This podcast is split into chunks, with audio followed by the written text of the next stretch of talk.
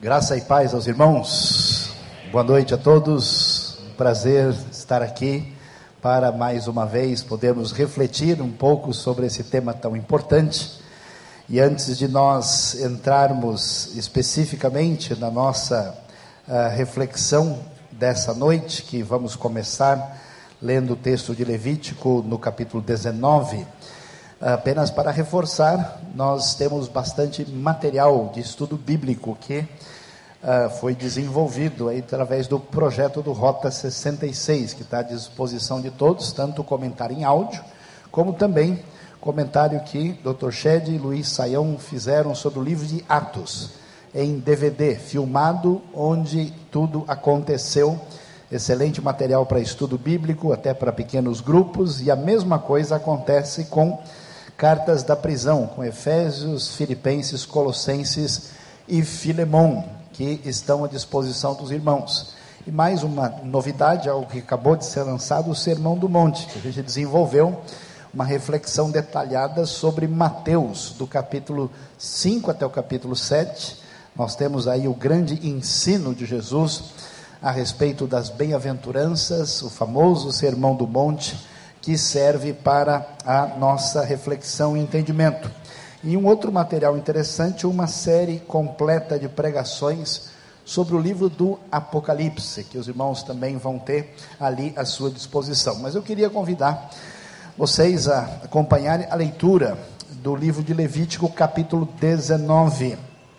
Lendo na nova versão internacional, o texto diz o seguinte: diz ainda, disse ainda o Senhor a Moisés: Diga o seguinte a toda a comunidade de Israel: sejam santos, porque eu, o Senhor, o Deus de vocês, sou santo. Respeite cada um de vocês, a sua mãe e o seu pai, e guarde os meus sábados. Eu sou o Senhor, o Deus de vocês. Não se voltem para os ídolos, nem façam para si deuses de metal. Eu sou o Senhor, o Deus de vocês. Quando vocês oferecerem um sacrifício de comunhão ao Senhor, Ofereçam-no de modo que seja aceito em favor de vocês. Terá que ser comido no dia em que oferecerem ou no dia seguinte. O que sobrar até o terceiro dia será queimado. Se alguma coisa for comida no terceiro dia, estará estragada e não será aceita. Quem comer sofrerá as consequências da sua iniquidade. Porque profanou o que é santo ao Senhor será eliminado do meio do seu povo. Quando fizer a colheita da sua terra, não colham até as extremidades da sua lavoura, nem ajudem as espigas caídas de sua colheita. Não passem duas vezes pela sua vinha, nem apanhem as uvas que tiverem caído. Deixem-nas para o necessitado e para o estrangeiro. Eu sou o Senhor, o Deus de vocês. Não furtem, não mintam, não enganem uns aos outros. Não jurem falsamente pelo meu nome, profanando assim o nome do seu Deus.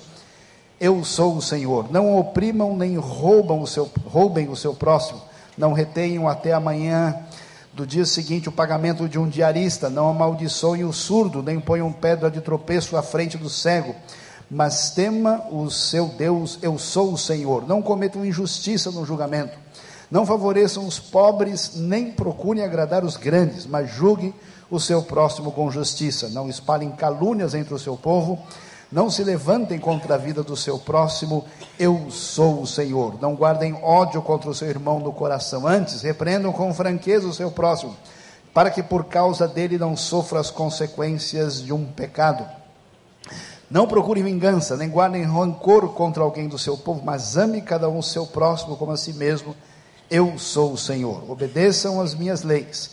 Não cruzem diferentes espécies de animais. Não plantem duas espécies de sementes na sua lavoura. Não usem roupas feitas com dois tipos de tecido. Pois vamos ver todo mundo direitinho aqui como é que está. Se um homem deitar-se com uma escrava prometida a outro homem, mas que não tenha sido resgatada nem recebido sua liberdade, aplique-se a devida punição, contudo não serão mortos, porquanto ela não havia sido libertada. O homem, porém, trará ao Senhor a entrada da tenda do encontro um carneiro como oferta pela culpa, com carneiro da oferta pela culpa, o sacerdote fará propiciação por ele perante o Senhor, pelo pecado que cometeu. Assim, o pecado que ele cometeu será perdoado. Quando vocês entrarem na terra e plantarem qualquer tipo de árvore frutífera, considerem proibidas, literalmente incircuncisas, as suas frutas. Durante três anos vocês as considerarão proibidas, não poderão comê-las.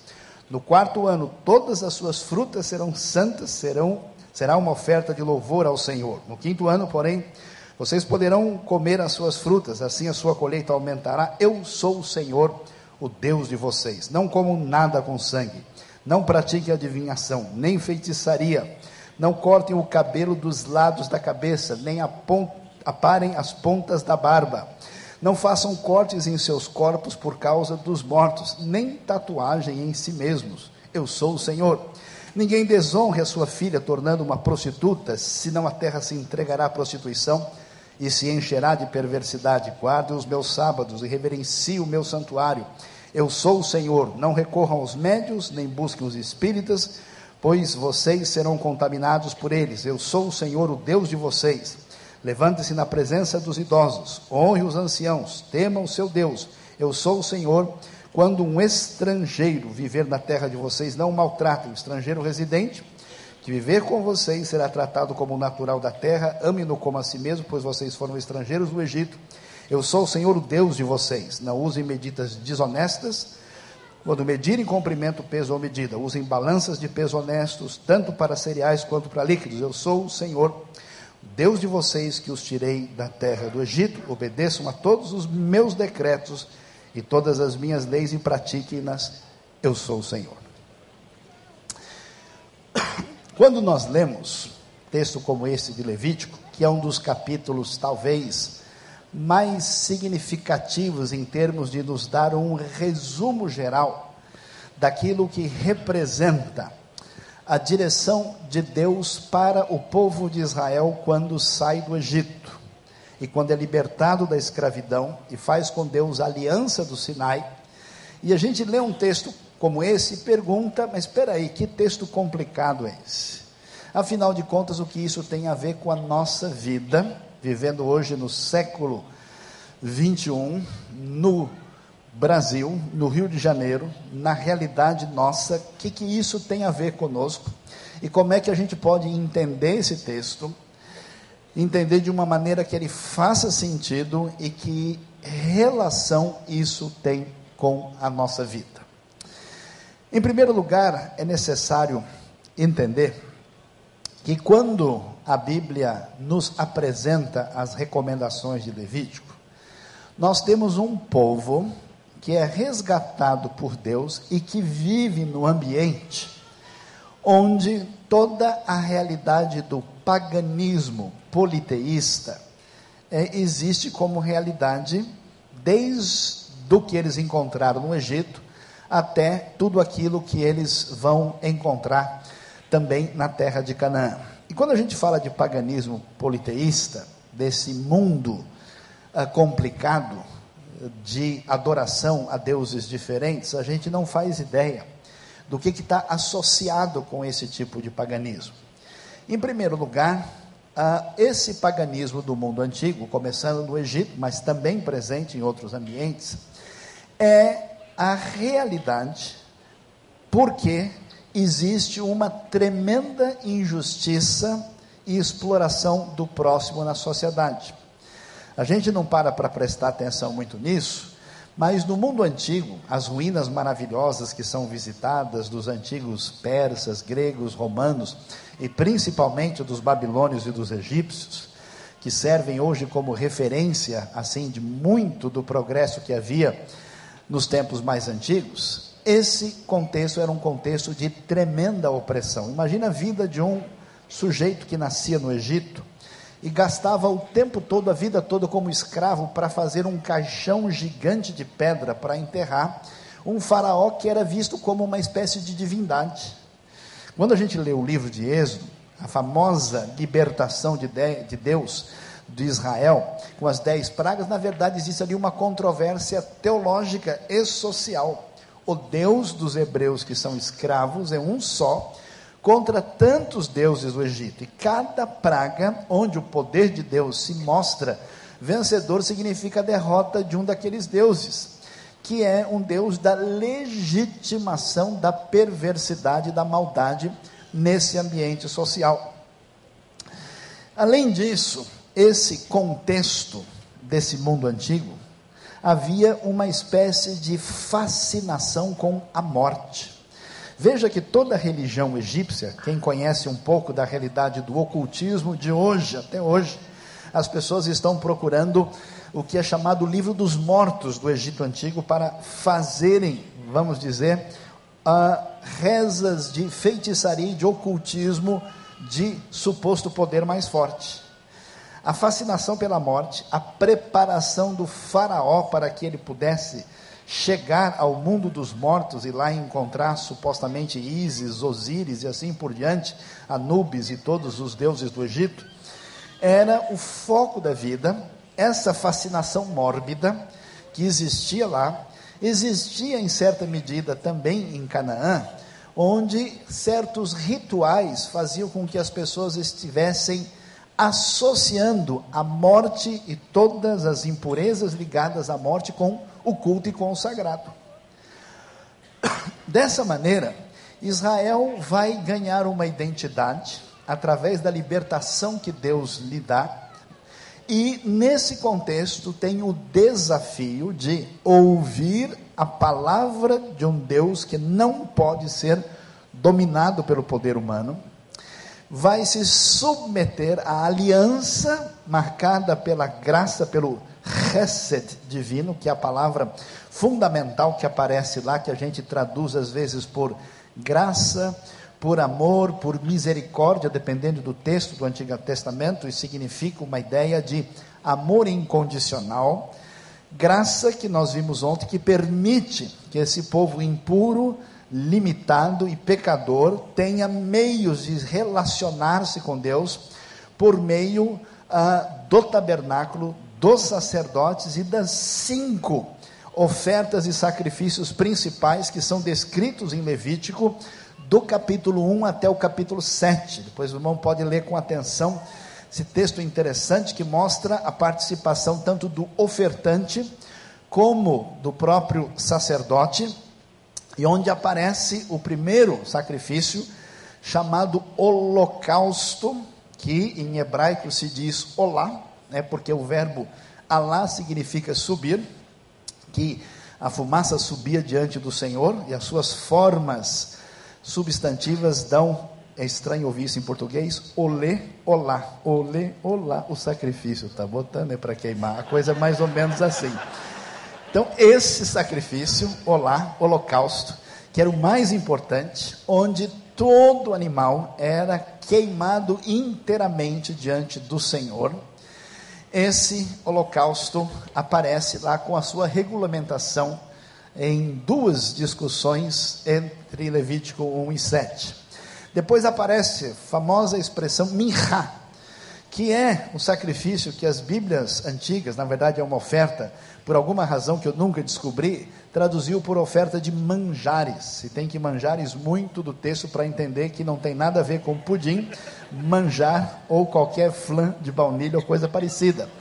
Esse suposto manjar era uma oferta de cereal, naturalmente, podendo ser trigo ou cevada, o que vai mostrar para a gente uma coisa interessante, que essa ideia do sacrifício envolvia aquilo que estava à disposição dessa comunidade de Israel, que é uma comunidade que é essencialmente nômade, seminômade, que cuida ah, de ah, rebanhos, principalmente cabras e ovelhas, mas que logo tem a sua transição para viver de maneira agrícola quando se estabelece em Canaã por isso, uma oferta ligada a isso faz todo sentido e vai tirar aquela ideia de que Deus parece que é o amigo da churrascaria. Eu sei que tem alguns irmãos abençoados aqui, né?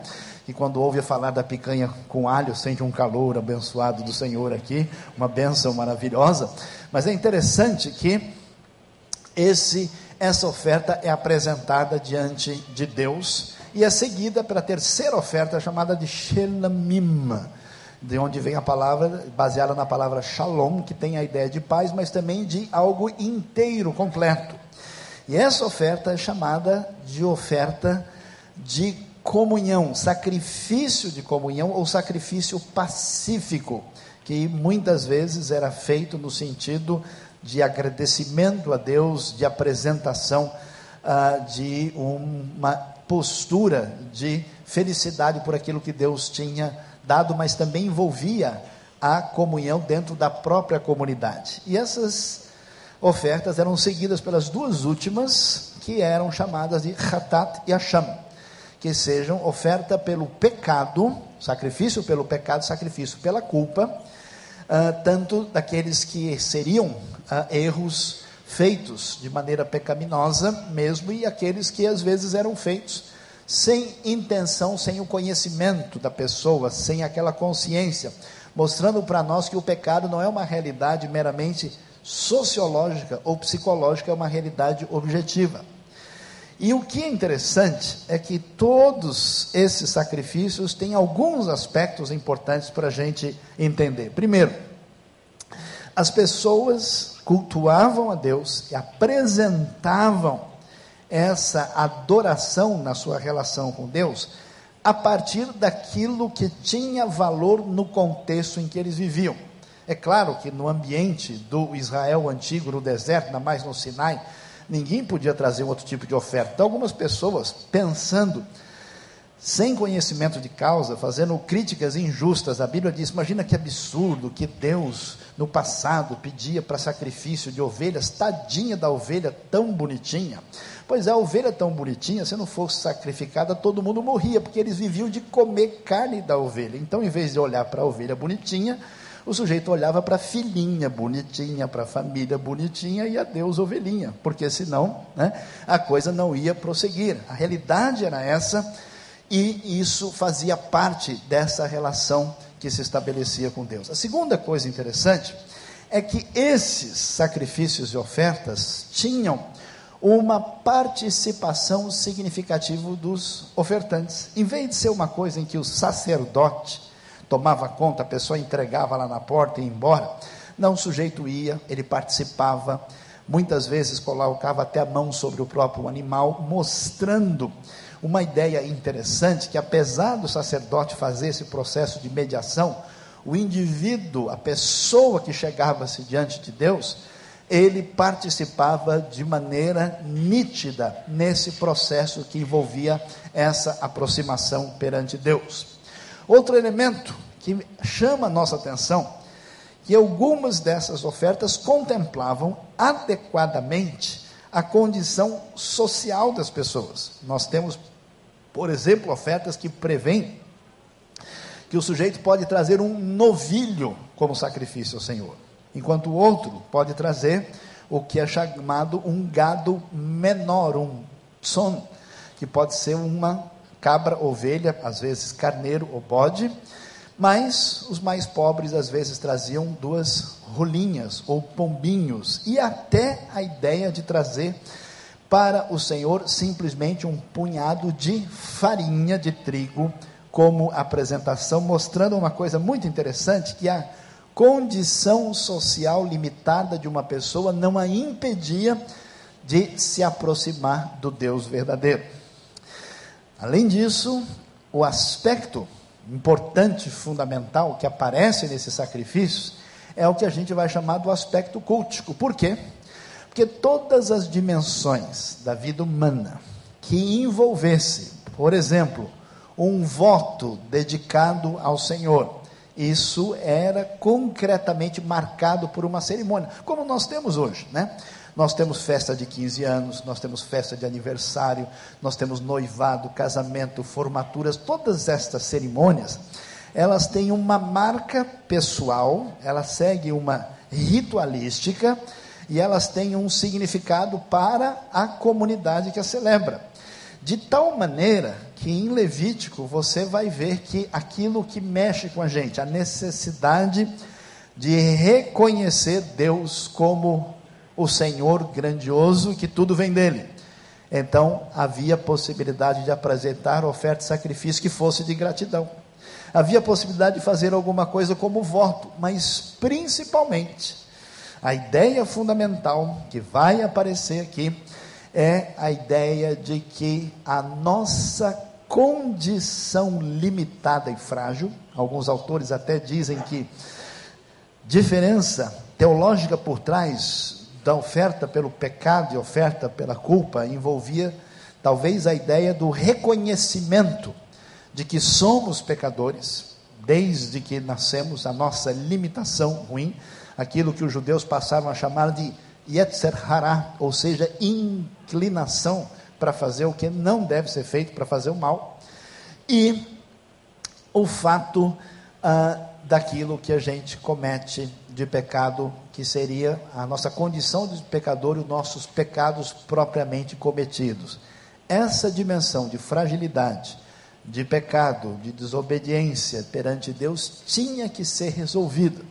Algo que era trabalhado perante o próprio Deus, porque a falha foi concreta e objetiva, era algo que precisa ser trabalhado na dimensão interna do sujeito, na sua psicologia, porque quando a gente faz aquilo que é errado e não se importa, a gente vai perdendo a referência e vai tendo mais coragem de fazer aquilo que não deve e não pode ser feito. Então, isso era um tratamento interno do indivíduo e também essa restauração servia de referência para a própria comunidade. E isso era feito de uma maneira que eu acho tão interessante como a sociedade de hoje é crítica em relação, por exemplo, ao Pentateuco Levítico e gosta de assistir filme de terror, UFC e de tudo quanto é esporte radical perigoso e quer ver sangue para tudo quanto é lado. É interessante, lá não havia um interesse mórbido por essas coisas, mas havia a ideia muito valiosa e significativa que o Deus que se revelou a Israel era o Deus que é chamado Deus da vida, o Deus que garante todos os benefícios à sua volta, que é o seu Deus, e que ninguém deveria associar o culto a Deus àquilo que era considerado morte. Consequentemente, qualquer coisa que tivesse esse sinal mórbido, qualquer elemento que tivesse essa relação negativa, em Levítico, na própria lei, isso era absolutamente proibido, era negado, porque era considerado uma afronta, uma contaminação. Por isso, o livro de Levítico vai fazer uma coisa muito interessante. Amanhã nós vamos falar um pouquinho como é que Levítico organiza o tempo, o calendário. Onde nós mencionamos e progredimos aqui agora ver que existe uma dimensão do espaço que é considerado sagrado. Então Levítico faz um degradê desse espaço, mostrando o seguinte: vocês precisam ver concretamente, assim como numa cerimônia de derramamento de sangue, em que morria um pequeno animal por causa do pecado, ficava claro que o salário do pecado é a morte. Isso trazia um impacto psicológico e social para a comunidade. Também no livro de Levítico, a divisão dos espaços era fundamental e era didática. O pessoal podia ver claramente que existia um espaço dedicado a Deus, onde havia um espaço externo no pátio do tabernáculo, uma tenda da revelação ou da congregação, um lugar santo e um lugar santíssimo. Fora do tabernáculo havia o acampamento, que as versões antigas chamam de arraial. Fora do acampamento estava um lugar que era marcado por impureza. E fora, mais distante, ficava o lugar chamado de mais impuro, onde, por exemplo, para onde foi enviado uh, o bode emissário uh, em Levítico, conforme vemos no capítulo 16, e lá era considerado a referência máxima da impureza. Então a ideia de Levítico toda funciona assim: quem está na condição de pureza não pode, tem que tomar cuidado para não se contaminar. Existe a possibilidade da pessoa sair da posição de puro para contaminado, e isso deve ser evitado. Aquele que está contaminado tem que sair dessa posição por meio de uma ritualística que geralmente envolvia o lavar-se em água para que ele pudesse mostrar-se ao sacerdote e ser readmitido na condição de puro. Quando alguém estava numa situação de, além de puro, que é santo, consagrado ao Senhor, e ele se deixasse contaminar, ele poderia contaminar-se ou até ir numa situação pior que seria profanação, onde ah, não seria apenas o sacerdote ou uma pessoa sagrada que, por exemplo, tocou num corpo morto, mas alguém que foi muito além disso e de fato cometeu profanação, como nós vamos ver o caso dos filhos de Arão, Nadab e Abiú, capítulo 10 de Levítico, chama atenção para a gente o que nós vamos encontrar lá. E o oposto, nós vamos ver também essa necessidade de uma purificação, de uma santificação saindo dessa condição, conforme os diversos textos vão nos apresentar. Portanto, o que, que Levítico vai fazer?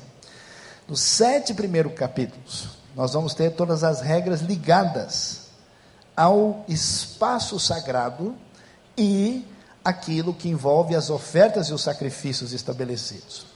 Do capítulo 8 até o capítulo 10, aparecem lá as pessoas sagradas, aparece a ordenação de Arão, os detalhes que envolvem a sua ordenação e tudo aquilo que representa essa frase que é central em Levítico capítulo 19, que é a ideia do Senhor ser santo, e como nós dissemos ontem, que é muito importante e valioso para nós, preste bem atenção, nós não podemos deixar de depender de Deus todos os dias da nossa vida.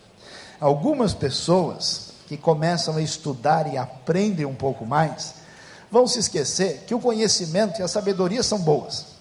O que não é muito bom é você mesmo. Você, se jogar você no mato, o mato devolve, ele não quer. Tudo que a sua mãe pensa a seu respeito, ela está redondamente enganada. Consequentemente, por causa disso, se a gente não prestar atenção, o conhecimento, o Ministério Espiritual da Saúde adverte, pode produzir orgulho e desgraça.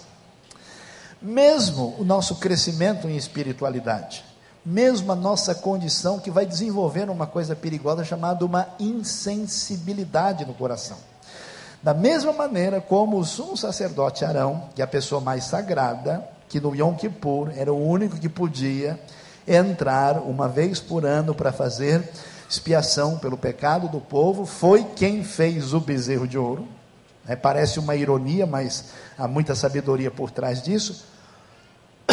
Da mesma maneira, assim que o sacerdócio aparece, logo em seguida, os filhos do sacerdote Arão vão oferecer a Deus aquilo que é chamado de fogo estranho, que significa fogo profano que ofende a santidade de Deus. É quando as pessoas já não pensam mais em tratar Deus com a seriedade que ele merece. Lembra quando você se converteu? Old times, né? Saudades, que beleza, né? Sessão nostalgia, forever young, né? Vamos lá. A gente lia a Bíblia com uma disposição toda diferente. Falava em Jesus, o sujeito, né, tá sorrindo, chamando o urubu de meu louro, feliz da vida. Depois vai ficando crente velho, vira tudo bandido, né? Tudo os caras de pau de Jesus, né? Ele, a pessoa não tem mais o mesmo tipo de relação com Deus, e ele se acostuma. Levítico mostra uma preocupação constante de não se perder na dimensão onde está a separação entre o limitado e o finito e o Deus grandioso e infinito. O sujeito pecador e frágil e sujeito a essa situação constante e o Deus Santo. Essa vigilância constante é extremamente significativa. Como Levítico prossegue falando da realidade da vida, do capítulo 11 até o capítulo 15, o texto vai tratar de alguns assuntos um tanto quanto diferentes e interessantes. Vai tratar dos animais que eram puros e os que não eram puros, aqueles que podiam ser comidos e o que não podiam ser comido. Qualquer bicho que se arrastasse pelo chão, como diz o texto, qualquer bicho que passa no lugar de impureza devia ser rejeitado, porque o chão é o lugar onde se colocam os mortos, e a morte está presente nisso. Qualquer animal que evocasse uma relação entendida como de vida era puro, e animais que fossem carnívoros ou comessem carniça ou que evocasse esse tipo de coisa eram proibidos. Nós vamos encontrar no capítulo 12 e 15 umas regras interessantes sobre os fluxos que saem do corpo, tanto os fluxos naturais do homem e da mulher e os fluxos não naturais, quando alguém está enfermo. E a pergunta é o que que Deus quer nos dizer com essas coisas? É muito interessante. Porque aquilo que sai do homem e da mulher, que é semente para a vida, que dá continuidade à raça humana, que envolve aquilo que está presente na aliança com Abraão, que eles devem crescer e multiplicar, aquilo que era para a vida tornou-se morte. E, consequentemente, é referência de contaminação. Qualquer pessoa que tivesse com qualquer relação de fluxo do corpo era considerada impura. E, finalmente, capítulo 13 e 14, que é capítulo 16 em diante, o tema de Levítico vai mudar, vai se concentrar em outros aspectos. Capítulo 13 e 14 vai falar de tsarat, que significa literalmente lepra, mas é muito mais que lepra. Era todo tipo de doença que surgisse na pele que pudesse mostrar que a pessoa tinha um problema grave. Isso podia indicar lepra, podia indicar cancro, podia é, ser vitiligo, podia ser é, câncer de pele, podia ser uma série de doenças que se manifesta na pele e a pessoa precisava ser isolada da comunidade e aguardar o momento até que ele pudesse ser purificado ou não para viver de novo dentro da comunidade. E junto com essa lepra, que é descrita com detalhes no capítulo 13, nós temos a lepra da casa, que aparece no capítulo 14, que muito seguramente significa mofo, ou seja, sinal de impureza, doença e possível morte dentro da realidade do povo de Israel. O que, que nós vamos entender com isso e como é que a gente relaciona isso com Levítico capítulo 19 e com a nossa vida? Primeiro, algumas lições práticas para nós quando lemos essas leis que estão aqui. Nós podemos, de maneira bastante prática, entender que as leis que aparecem no Pentateuco, em Levítico, na Torá, tem pelo menos três tipos fundamentais de leis. Quais são essas leis? Algumas dessas leis são leis nitidamente cerimoniais e litúrgicas. Leis que envolvem sacrifícios, leis que ensinavam didaticamente separação da pureza e da impureza. E às vezes a gente lê coisa, mas pastor, por que, que eles faziam isso? Por exemplo, era proibido fazer marca no corpo. A tradução da NVI chama de tatuagem. Mas por que, que era proibido? Será que algum problema havia nisso? Provavelmente, ou com bastante grande chance de probabilidade maior, é porque os pagãos, na hora de tentar convencer os seus deuses, se machucavam, se cortavam e faziam marcas. E a ideia é que Israel não se associassem do jeito que eles faziam. Em próprio Levítico 19 tem um mandamento meio esquisito: não cozinhe o cabrito no leite da cabra.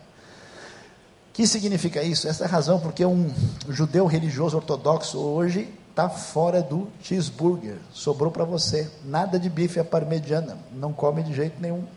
Porque não mistura leite com carne ou queijo com carne. Mas por que o mandamento está lá? Possivelmente, isso deve ter sido algum tipo de ritual cananita, oferecido a alguma divindade.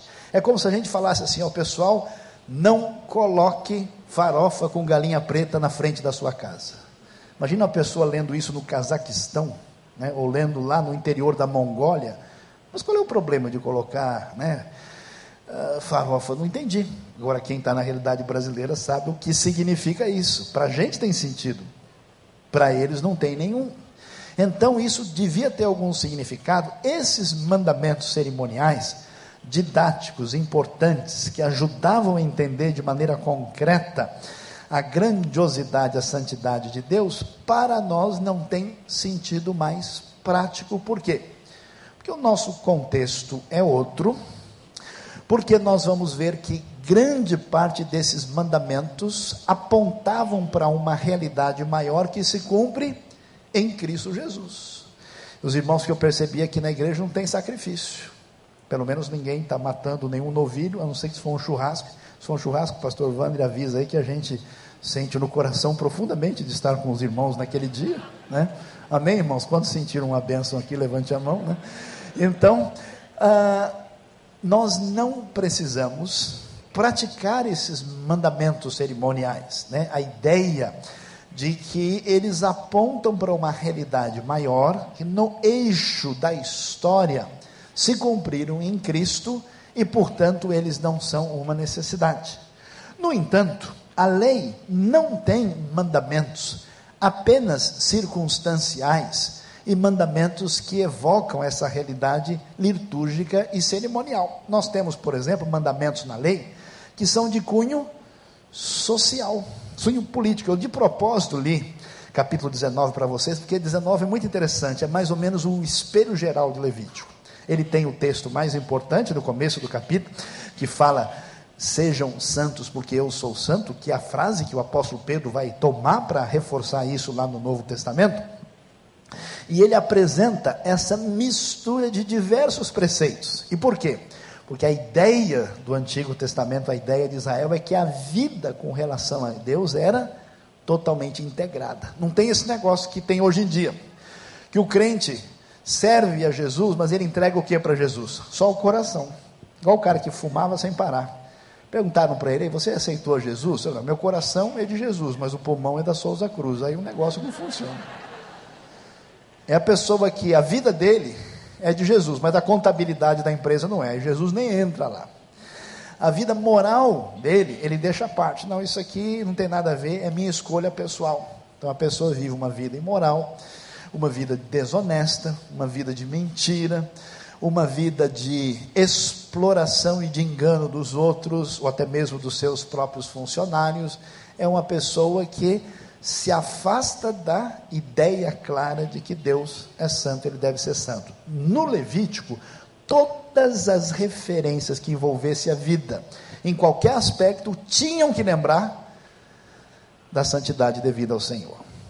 E esses mandamentos, muitos são: não coloque tropeço diante do cego. Quando você tiver que pagar uma pessoa que trabalha para você, um diarista, não se aproveite do indivíduo, pague ele no mesmo dia, deixe de enrolar os outros. Pessoa tem dinheiro na conta e não deposita, fica só passando a conversa para deixar o dinheiro aplicado enquanto deixa o outro no sufoco. Está errado.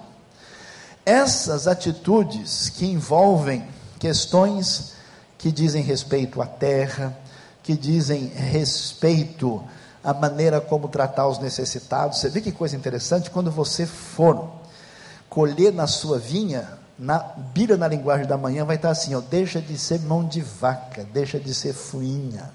Não pegue tudo, deixa o restinho lá para o pobre, para o necessitado e até para o animal selvagem. Tem lei ecológica no Levítico. Toda essa dimensão que envolve justiça social, o primeiro documento da língua hebraica, de três mil anos atrás, a inscrição de Herbet Keiafa, descoberta recentemente, a preocupação é justiça para aqueles que estão numa situação desfavorável. O pobre, a viúva, o órfão, aqueles que poderiam ser vítimas de pessoas perversas que se aproveitassem dele e tivéssemos uma repetição do quadro da escravidão negando a dignidade humana. Muitos desses mandamentos não dá para a gente trazer para a nossa realidade diretamente, porque nós não somos uma teocracia. Por exemplo, a terra de Israel tinha lei de plantio, de deixar descansar a terra, ela não podia ser vendida perpetuamente, existia um mecanismo de impedir que a miséria se estabelecesse. Mesmo que não dê para transplantar cada um dos detalhes, os princípios por trás de justiça, de dignidade, de direito, de valor da vida humana são importantes e valem como referência para a construção de uma sociedade sadia e adequada. Sejam santos. Eu gosto de ler isso, chega me arrepia ler Levítico 19, porque não tem argumento no texto que seja racional, que dependa da pessoa humana quando Deus ordena, ele diz somente um argumento: eu sou o Senhor. Eu sou o Senhor. Isso basta como referência de Deus. E finalmente, nós temos mandamentos morais, teológicos, mandamentos claros que dizem: não cometam assassinato, não matem, não cometam adultério, não roubem. Há vários mandamentos, não tenham outros deuses além de mim. Vocês devem saber que eu sou o Senhor e esses mandamentos nitidamente são diretrizes que estabelecidas na lei permanecem no Antigo Testamento e são referência para a nossa vida. Por isso, meus queridos irmãos, um convite verdadeiro e profundo para vocês: leiam a Bíblia, estudem a palavra de Deus, não desprezem um versículo sequer que ela entre na sua mente, mexa no seu coração e que você pense em duas coisas nessa noite para pensar sobre o livro de Levítico. Primeiro, que a sua vida como um todo, sem departamentos separados, sem áreas que estejam debaixo do seu controle autônomo, devem ser sujeitas àquele que é o único Senhor. E a grande lição para nós, que talvez estamos nos acostumando com o que é errado, vendo baixaria na televisão e achando legal, vivendo numa sociedade onde as palavras imundas rolam para lá e para cá e a gente ri junto e não tem problema, fazendo coisas desonestas, pequenas e grandes, permitindo que a nossa vida entre numa situação de pecado e achando que depois a gente dá um jeito nisso. Palavra de Levítico 19, para nossa vida e diretriz é: sejam santos, porque o Senhor sou santo.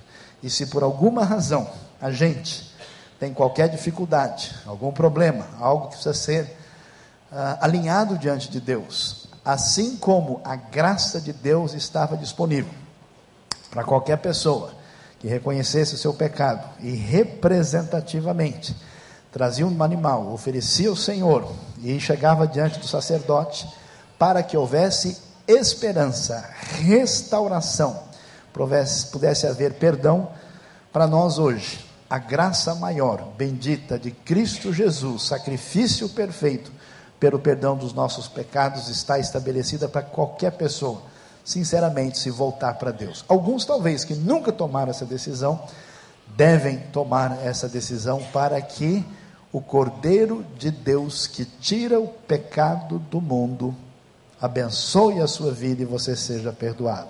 E você que sente que seu coração, sua vida, de alguma maneira está em dívida com Deus, seja você alguém que se arrepende, se aproxime diante do altar do Senhor e pelo sangue de Cristo Jesus, seu Filho, seja perdoado para a honra e a glória do Senhor. Deus nos abençoe, Deus abençoe de modo especial o nosso coração. Amém.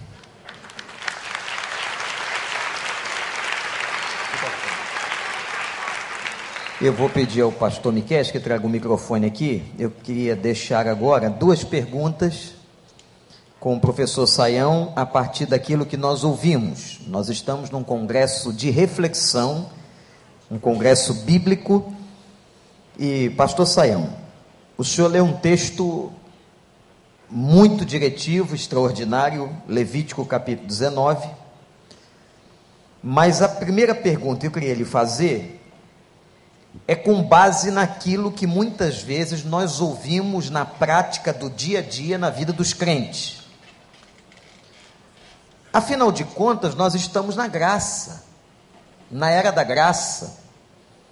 Eu preciso cumprir todos esses mandamentos de cunho moral que a Bíblia nos apresenta. A graça de Deus não é suficiente.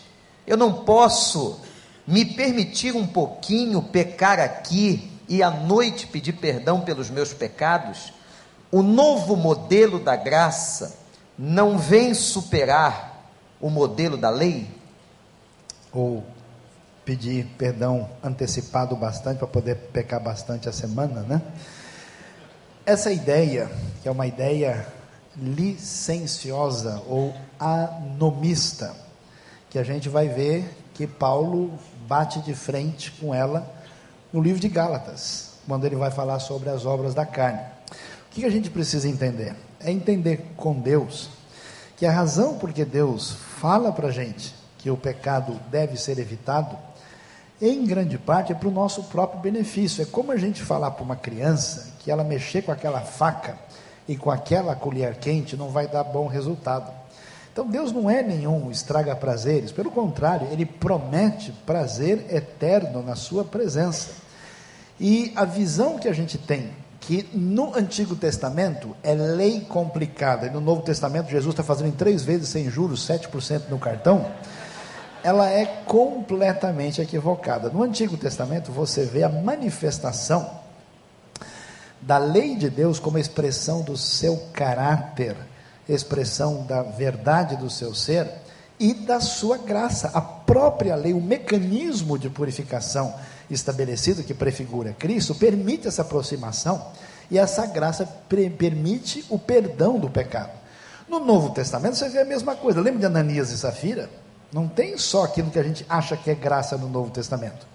Você lembra ah, de quantas vezes Paulo menciona, por exemplo, as pessoas que tomavam a ceia do Senhor indignamente, alguns tinham morrido e outros estavam tomando, tendo consequências desse tipo de coisa. No Novo Testamento, na verdade, existe até uma responsabilidade maior. E, pastor Vander, Mateus capítulo 5, versículo 20, vai dizer uma coisa mais complicada. Se a justiça de vocês não exceder em muito a dos escribas e fariseus, vocês não podem entrar no reino dos céus. Por quê? Porque a grande parte da tradição judaica, quando leu a lei, falou o seguinte: ah, vamos cumprir esses mandamentos de acordo com a nossa leitura literal e dos nossos mestres, para ver se a gente consegue ser considerado justo diante de Deus pela nossa prática. O apóstolo Paulo vai falar para eles: vocês não entenderam direito. Vocês lembram de Abraão? Lá em Gênesis 15, versículo 6. Ele, ele foi chamado de justo antes da circuncisão e antes da lei. Nunca ninguém foi considerado justo diante de Deus porque praticou todos, todos os mandamentos. Não existe ninguém que fez isso, só Jesus, o justo. Portanto, a justificação se dá quando a justiça de Cristo é transferida a nós, por meio da fé. Assim como Abraão foi chamado de justo pela fé, nós também somos justos pela fé. Agora, quando a gente recebe esse perdão, essa justificação, a lei de Deus é implantada em nosso coração. Agora nós temos tábuas de carne, onde a lei é escrita. Sabe como é que a gente sabe que a pessoa é crente de verdade? Quando ela tem vontade de agradar a Deus. E sabe quando a gente sabe que ela é crente de verdade? É que ela não agrada e fica chateada e triste consigo mesmo. Primeiro sinal que você está com Deus é que você ficou doido. Amém, irmãos? Quem foi abençoado, levante a mão nessa noite, né? Bem-aventurados os doidos, porque eles se incomodam consigo mesmos. Eles ficam chateados, puxa, eu ainda sinto inveja. O cara falou mal de mim, fiquei com raiva dele. Eu queria bater nele, ainda bem que na hora não deu. A gente tem inclinações, e aí essa tristeza, essa luta de santificação, é que Paulo vai dizer para a gente que se a justiça nossa for só cumprimento literal, se for só querer dizer, ah, posso fazer isso mesmo assim continuar fazendo o que eu tenho vontade? A gente não entendeu ainda, porque quando a graça chega aqui dentro, a primeira coisa que existe é a vontade de obedecer a Deus, e é incrível, mesmo a gente sem capacidade, quando o Espírito age, a gente faz aquilo que agrada a Deus. Você é capaz de amar uma pessoa por causa de Cristo Jesus. Você é capaz de fazer coisas especiais que quem está debaixo dessa visão legalista não consegue por causa disso. Então, não podemos, de modo nenhum, nos enganarmos dizendo, está na graça. Pelo contrário, quem está debaixo daquilo que é a aliança perfeita e completa em Cristo, tem condição de entregar sua vida pelo Evangelho. Quem estava debaixo simplesmente da obediência literal da lei, jamais faria isso. Muito obrigado, pastor. A segunda pergunta foi respondida. Agradeço ao pastor Saião por esse momento extraordinário. E me lembrei, pastor, quando o senhor estava pregando daquele texto de Paulo em Romanos, que nós não podemos continuar pecando, porque a graça de Deus superabunda na nossa vida. Que Deus nos abençoe. Você foi abençoado?